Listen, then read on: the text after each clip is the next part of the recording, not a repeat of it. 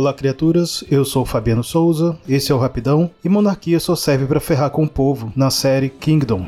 Resumindo bastante um período de mais de 500 anos, estamos na dinastia Joseon, a última e mais extensa dinastia da história da Coreia, entre 1392 e 1897. Com a sua nova capital em Seul, a Coreia dessa época importou e adaptou vários elementos da cultura chinesa, como a filosofia confucionista da noção de humanidade, o desenvolvimento da ciência e literatura em razão da invenção dos tipos móveis, ou seja, da imprensa, a tecnologia e vejam só, até a reforma agrária. Só que não era tudo florzinha. Entre os séculos 16 e 17, o Japão e a China, que estavam em guerra, invadiram o reino, rolou muito sangue, levando o país a se isolar, e como a Coreia estava enfraquecida pela guerra, acabou se tornando um estado vassalo da China. A série começa três anos após as invasões japonesas, mostrando uma Coreia devastada onde as doenças e a fome castigam o povo, enquanto os monarcas, como sempre, se dedicam às intrigas palacianas e disputas de poder.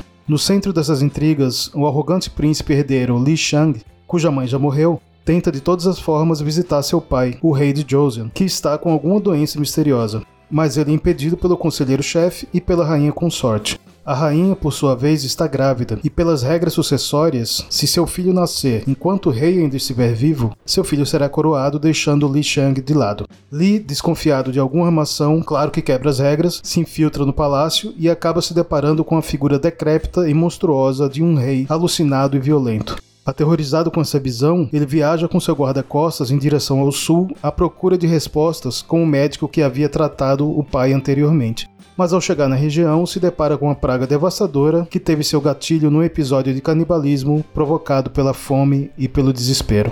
Essa praga misteriosa rapidamente mata as pessoas e depois as transforma em criaturas sanguinárias. Agora o príncipe tem que lidar com esses monstros, impedir a propagação da doença, tentar encontrar uma cura e evitar que o trono seja usurpado.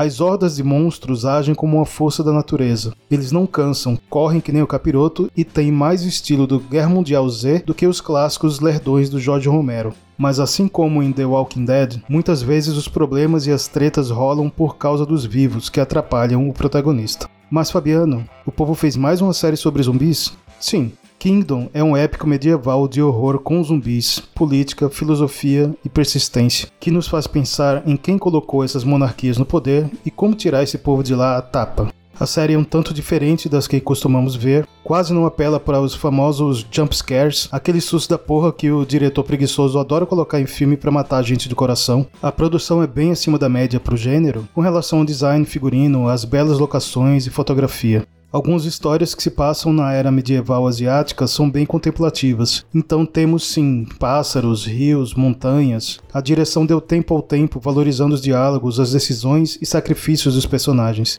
Tem pancadaria? Bastante, mas ela vem no momento certo. Provavelmente por causa da duração dos episódios, de aproximadamente uma hora, temos alguns problemas de ritmo e lentidão, e questões com profundidade e desenvolvimento de personagens além de uma outra coisa nos cenários, mas eu ainda não consigo classificar como grandes falhas, já que é a primeira série coreana que eu assisto. Kingdom é uma série original Netflix baseada na webcomic do mesmo nome. Foi escrita por Kim Young-hee e dirigida por Kim Sung-han. Tem duas temporadas com seis episódios cada, e em 2021 teremos um episódio especial enquanto definem a terceira temporada, porque pelo que deixaram de fios desencapados, ainda tem chão pela frente.